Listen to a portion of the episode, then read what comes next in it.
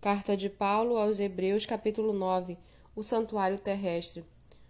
Ora, a primeira aliança também tinha preceitos de culto divino e o santuário terrestre, porque foi edificado um tabernáculo cuja parte da frente, onde estavam o candelabro, a mesa e os pães da proposição, se chama o santo lugar. Por trás do segundo véu se encontrava o tabernáculo, que se chama o Santo dos Santos, a qual pertencia um altar de ouro para o incenso e a arca da aliança, totalmente coberta de ouro, na qual estava uma urna de ouro contendo maná, o bordão de Arão que floresceu e as tábuas da aliança. Sobre a arca estavam os querubins de glória, que com a sua sombra cobriam o propiciatório. Mas dessas coisas não falaremos agora com mais detalhes. Ora, depois que foram feitos todos esses preparativos, os sacerdotes entram continuamente no primeiro tabernáculo para realizar os serviços sagrados, mas no segundo, o sumo sacerdote entra sozinho, uma vez por ano, não sem sangue, que oferece por si e pelos pecados de ignorância do povo. Com isto, o Espírito Santo quer dar a entender que o caminho do santuário ainda não se manifestou, enquanto o primeiro tabernáculo continua erguido. Isso é uma parábola para a época presente, na qual se oferecem dons e sacrifícios, embora estes, no que diz respeito à consciência, sejam ineficazes para aperfeiçoar aquele que presta culto, pois não passam de ordenanças da carne, baseadas somente em comidas, bebidas e diversas cerimônias de purificação impostas até o tempo oportuno de reforma.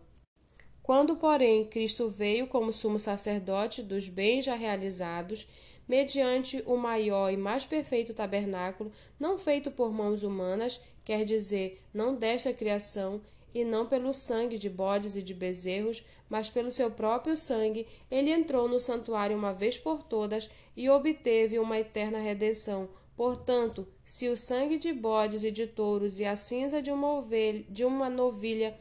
aspergidos sobre os contaminados os santificam quanto à purificação da carne, muito mais o sangue de Cristo, que pelo Espírito eterno a si mesmo ofereceu sem mácula a Deus, purificará a nossa consciência de obras mortas para servirmos ao Deus vivo. Por isso mesmo, ele é o mediador da nova aliança, a fim de que os que foram chamados recebam a promessa da herança eterna, visto que houve uma morte para a remissão das transgressões que foram cometidas sobre a primeira aliança, porque onde há um testamento é necessário constatar a morte de quem o fez. Sim, porque um testamento só é confirmado depois da morte de quem o fez, pois de maneira nenhuma o testamento tem, tem força de lei enquanto ainda vive quem o fez. Por isso, nem a primeira aliança foi estabelecida sem sangue, porque, havendo Moisés proclamado a todo o povo todos os mandamentos conforme a lei, pegou o sangue dos bezerros e dos bodes com água lantigida de escarlate e isopo e aspergiu não só o próprio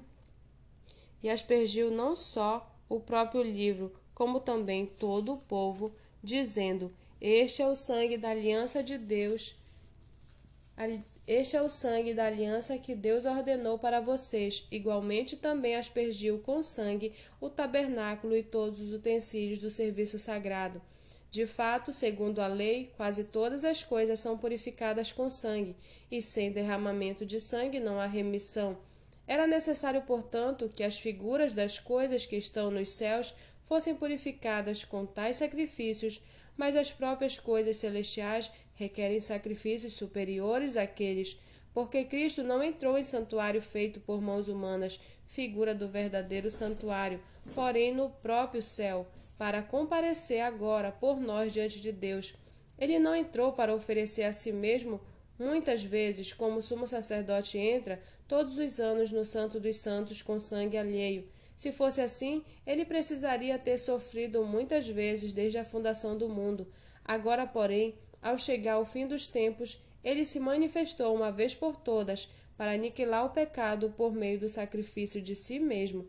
E assim como aos homens está ordenado morrerem uma só vez, vindo depois disso o juízo, assim também Cristo tendo se oferecido uma vez por todas para tirar os pecados de muitos, aparecerá segunda vez não para tirar pecados, mas para salvar aqueles que esperam por ele.